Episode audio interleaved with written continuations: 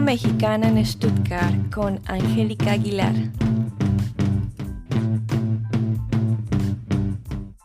Hace algunas semanas hablábamos respecto a los hechos que sucedieron en Ciudad de México con respecto a esta marcha que se dio en contra de la violencia de género y en el auge de que las mujeres estamos hartas de tantos feminicidios.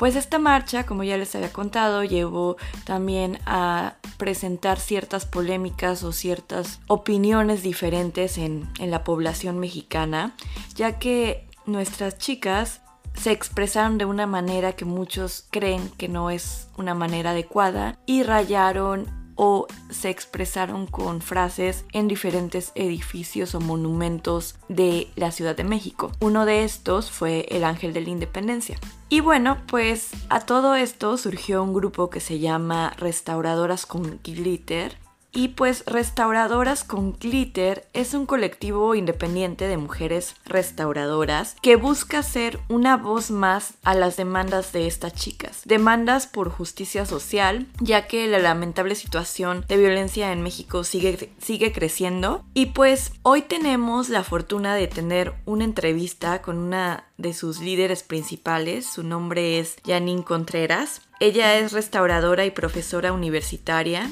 y bueno, pues por el momento ella está visitando una serie de congresos referentes a su área de estudio acá por el continente europeo. Y los dejo con esta entrevista sobre la situación de violencia de género que atraviesa México y también información sobre el colectivo Restauradoras con Glitter. Bueno, pues este, tal vez nos puedas empezar a contar un poco más acerca de esto de restauradoras con glitter? Pues mira, Restauradoras con Glitter nace hace un par de semanas después de la marcha del 16 de agosto en Ciudad de México, que tuvo lugar porque, pues bueno, hay unos niveles de violencia contra las mujeres horribles, pero fue un caso específico de una chica de 17 años que estaba de una fiesta y sus amigos la dejaron a dos cuadras de su casa en el camino la entretienen dos, cuatro policías, la suben a la patrulla y la violan.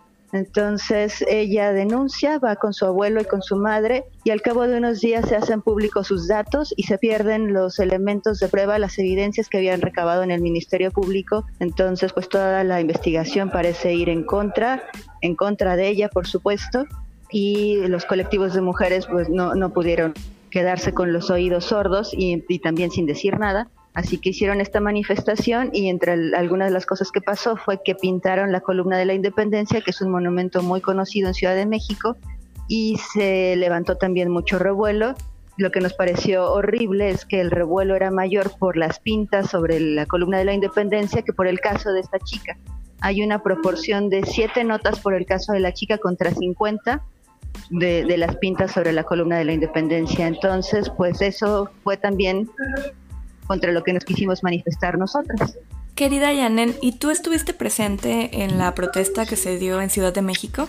No, yo no estuve en la protesta. De hecho, hace algunas semanas que estoy en, en Europa, eh, me retomaron porque, pues bueno, soy maestra de, de restauración hace 18 años y me dio mucho gusto ver que todas mis compañeras estaban diciendo es que sabemos que los monumentos son importantes, pero las pintas las podemos remover, nosotras estudiamos para eso, así que lo, lo, que tendría que estar en el foco de la atención es la, la violencia y cómo evitarla. Entonces, pues como me dio por escribir un textito al respecto, lo retomaron algunas de mis colegas que fueron mis alumnas y yo creo que por deferencia me consideraron, entonces estoy siendo vocera para algunas cosas que suceden en Europa y otras tantas que suceden en México, pero quien ha llevado el grueso del trabajo han sido ellas en México. ¿Y este texto lo han hecho llegar a alguien de las autoridades mexicanas? Sí, estaba dirigido a la jefa de gobierno, la doctora Claudia Sheinbaum, y al presidente, al, al licenciado Andrés Manuel López Obrador se entregó en las oficinas de la Jefatura de Gobierno la semana pasada y bueno, de todas las personas a las que estaba dirigido, que también eran autoridades de cultura del país. Entonces, pues bueno, ahí está todo esto y parece que hemos tenido alguna buena respuesta.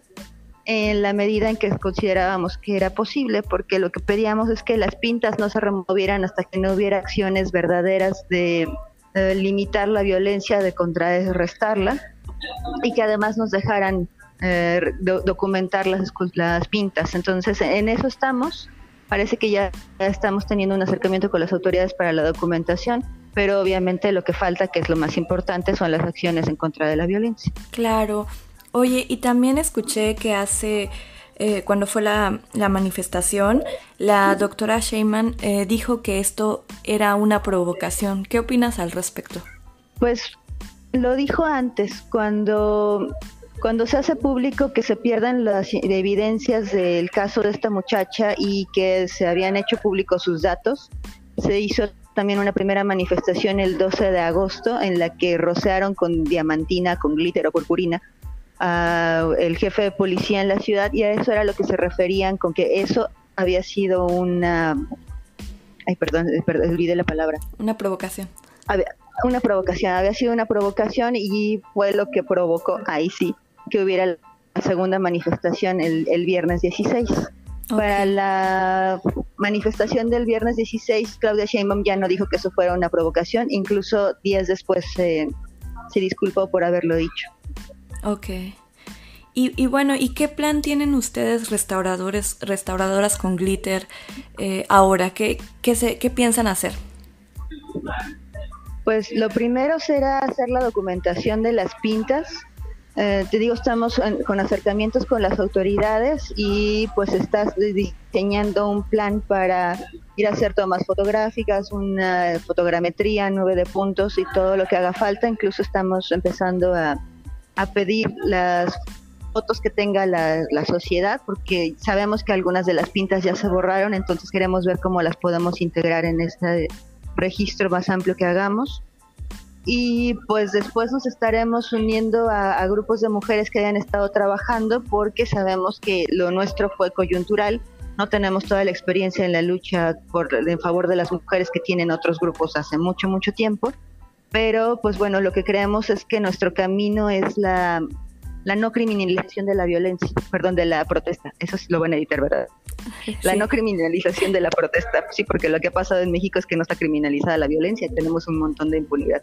Sí, perdón. Claro. Entonces iríamos por allí, justo porque, como te decíamos, sabemos cómo quitar pintura, pero no sabemos cómo devolverle la vida a las personas. Claro.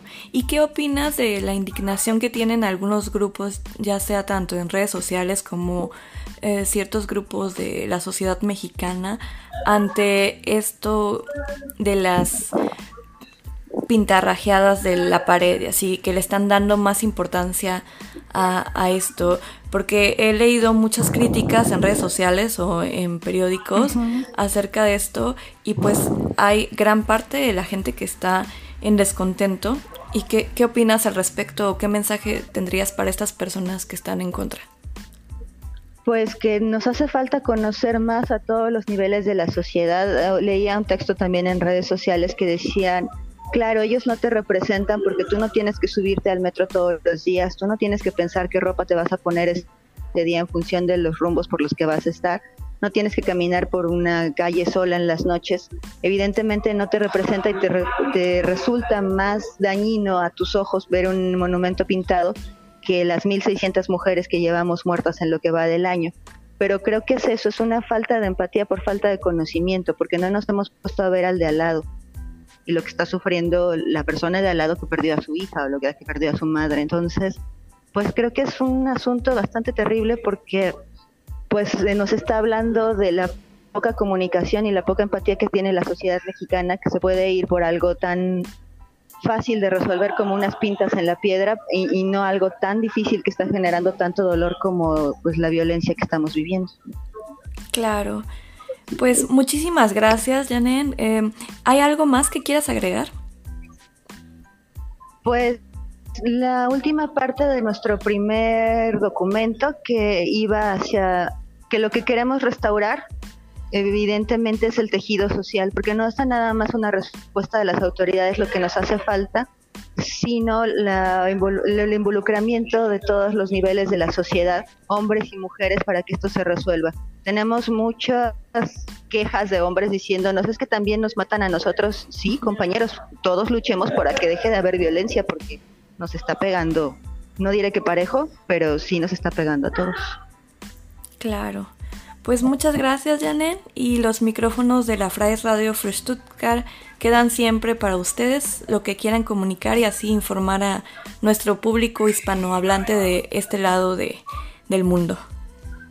Ok, muchísimas gracias, Angélica.